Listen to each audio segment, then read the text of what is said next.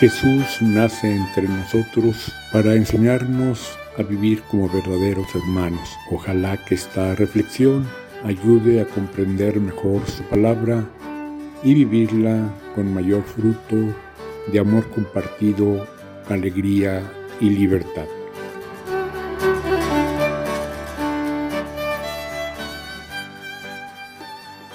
Tenemos hoy el Domingo de Ramos, que es una celebración contrastante.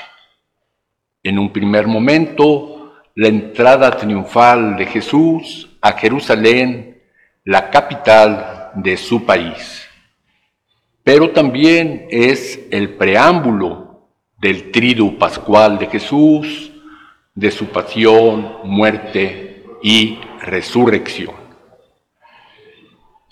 Habiendo dejado su casita de Nazaret, a Mamá María, Jesús ha realizado su misión, llevando una palabra de cariño, con autoridad, con esperanza, con consuelo para las personas necesitadas, desorientadas, y también con muchas acciones a favor de la gente.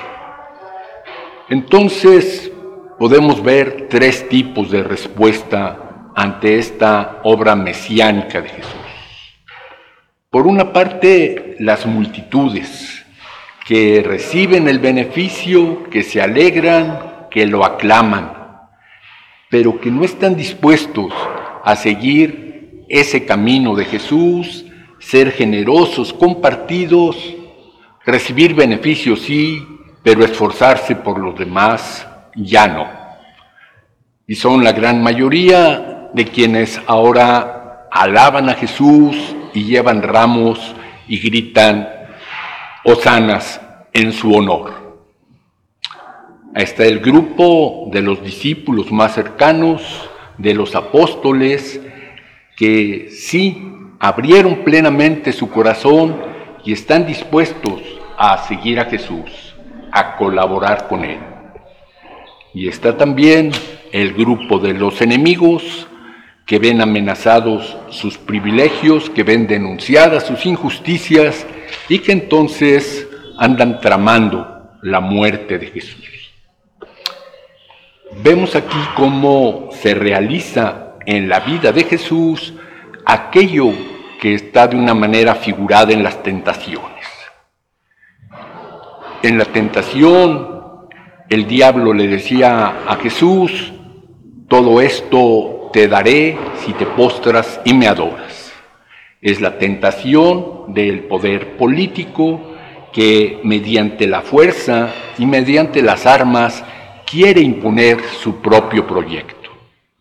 Las multitudes lo aclaman y habría esa tentación creyendo que es el camino para traer la vida, la salvación, la justicia.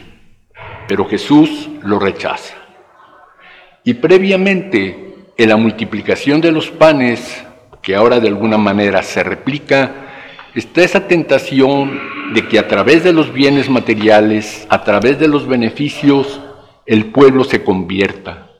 Pero Jesús cae en la cuenta que es necesaria la palabra de Dios que nos ilumine y su Espíritu Santo que convierta nuestro corazón para verdaderamente reconstruir la hermandad, la justicia, que reconozcamos a Dios como Padre, viviendo nosotros verdaderamente como hermanos. Que su Espíritu nos lo conceda. Amén.